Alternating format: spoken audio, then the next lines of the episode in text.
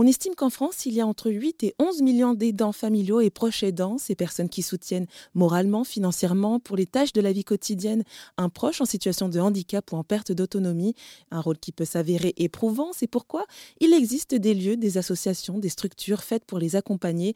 Par exemple, dans le centre-ville de Bordeaux, depuis 4 ans, la ressourcerie propose des ateliers créatifs, sportifs, culturels, aussi ouverts pour ceux qui ne sont pas aidants.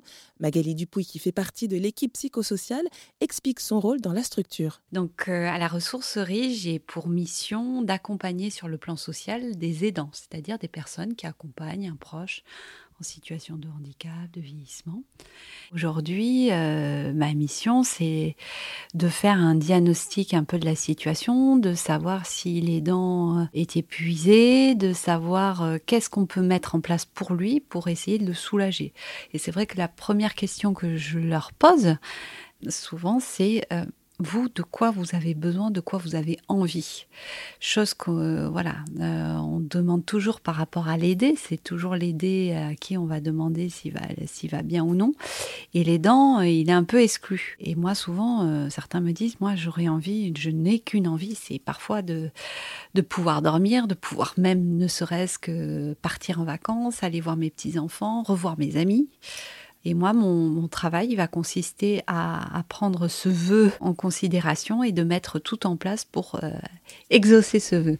Voilà. Et mon, mon rôle ici, euh, c'est de pouvoir les aider, euh, de les soulager dans certaines démarches, parce que souvent, quand on est aidant, on est un peu pris euh, dans les tumultes de l'administration, donc il faut remplir des dossiers, des choses comme ça. On n'a pas forcément accès à tous les dispositifs d'aide. Et donc moi, mon rôle ici, c'est de rendre un peu lisible toute cette offre et de rendre accessibles euh, certains droits. Eh bien justement, quelles sont les, ressources, les dispositifs qui existent pour permettre de soulager euh, justement les aidants? Alors aujourd'hui, il y a des, des, aides qui sont mises en place euh, notamment par des collectivités ou des initiatives sur le territoire qui permettent ce qu'on appelle le répit le répit pour les aidants. Alors le répit, ça peut être sous différentes formes.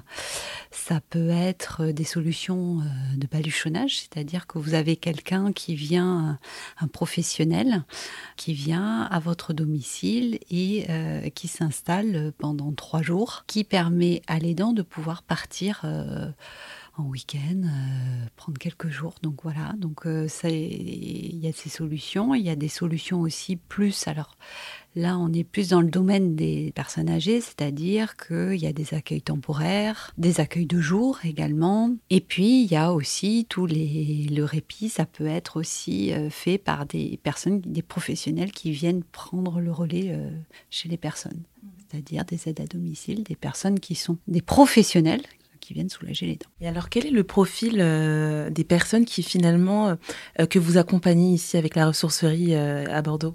Alors, on a quatre ans d'existence et c'est vrai qu'au tout début de la ressourcerie, on était plus sur un public un peu plus âgé, c'est-à-dire qui avait des parents vieillissants et donc perte d'autonomie. Donc, on accompagnait euh, ces publics à, des solutions pour qu'elles puissent avoir un peu des relais. Mais aujourd'hui, on a de plus en plus de, salariés aidants, c'est-à-dire des personnes qui travaillent, qui sont en activité et qui ont à leur charge bah, des parents vieillissants ou bien euh, aussi des, parents euh, d'enfants en situation de handicap. C'est vraiment un public qui est très diversifié finalement. Exactement. On a fait en sorte effectivement d'accueillir tous les publics et c'est ce qui fait aussi la richesse du lieu, c'est que les différentes générations euh, se côtoient et peuvent euh, effectivement échanger.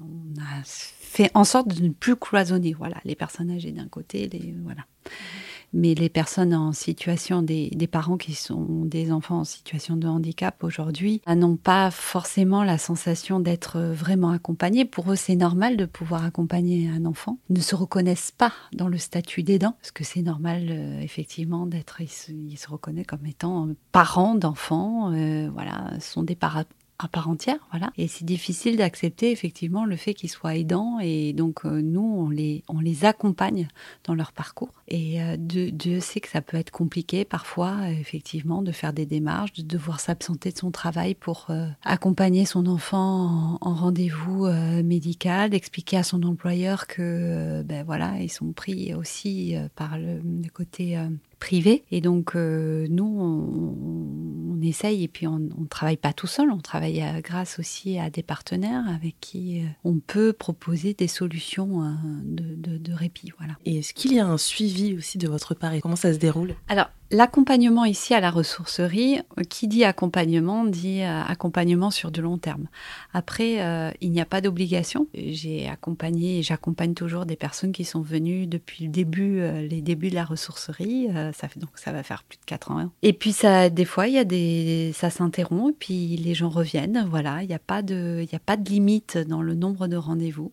C'est on vient quand on, quand on veut, quand on peut surtout. Et c'est ce que les gens apprécient aussi ici, c'est que de pouvoir euh, venir quand on veut. Et voilà.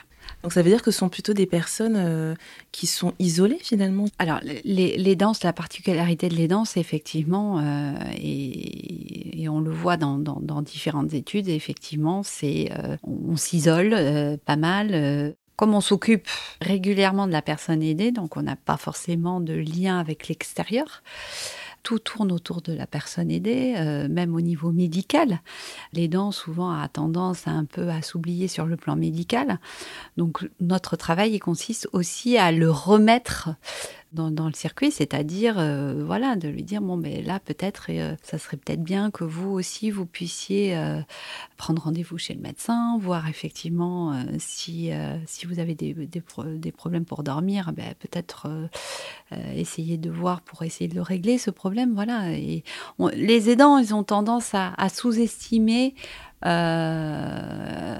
leur, leur rôle auprès de l'aider. Donc, euh, du coup, ben, on arrive à des situations euh, parfois dramatiques où c'est l'aidant qui part avant l'aider. Voilà. Donc, notre travail, il va consister à tout ce travail de de mettre en place des choses pour euh, le remettre dans, dans un circuit, à faire recôtoyer de la famille, parce qu'on sait très bien que les stimulations cognitives, euh, le fait d'aller voir, euh, de revoir ses amis, ben, du coup, bah, ça ouvre à nouveau le champ des possibles et, on les remet un peu, un, un peu dans la vie, quoi tout simplement. Et la ressourcerie, c'est un lieu dans lequel, c'est un lieu qui vit. Étant donné qu'on est dans le centre-ville de Bordeaux, est-ce que les, aidants qui viennent ici sont principalement de Bordeaux Est-ce qu'ils viennent aussi de plus loin, encore plus loin?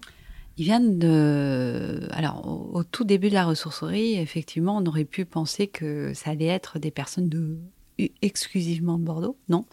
On a des personnes de la périphérie de Bordeaux, le Bouscaï, Ezine, Blanquefort. On a même des personnes qui viennent d'un peu plus loin, Langon. Voilà. Après, sur la partie accompagnement, on fait en sorte avec euh, ma collègue psychologue de pouvoir proposer aussi des accompagnements téléphoniques, ce qui permet euh, à l'aidant euh, d'avoir d'avoir aussi des réponses et qu'elles ne soient pas sans arrêt obligées de venir en rendez-vous. voilà. Et la ressourcerie à Bordeaux compte désormais plus de 200 adhérents.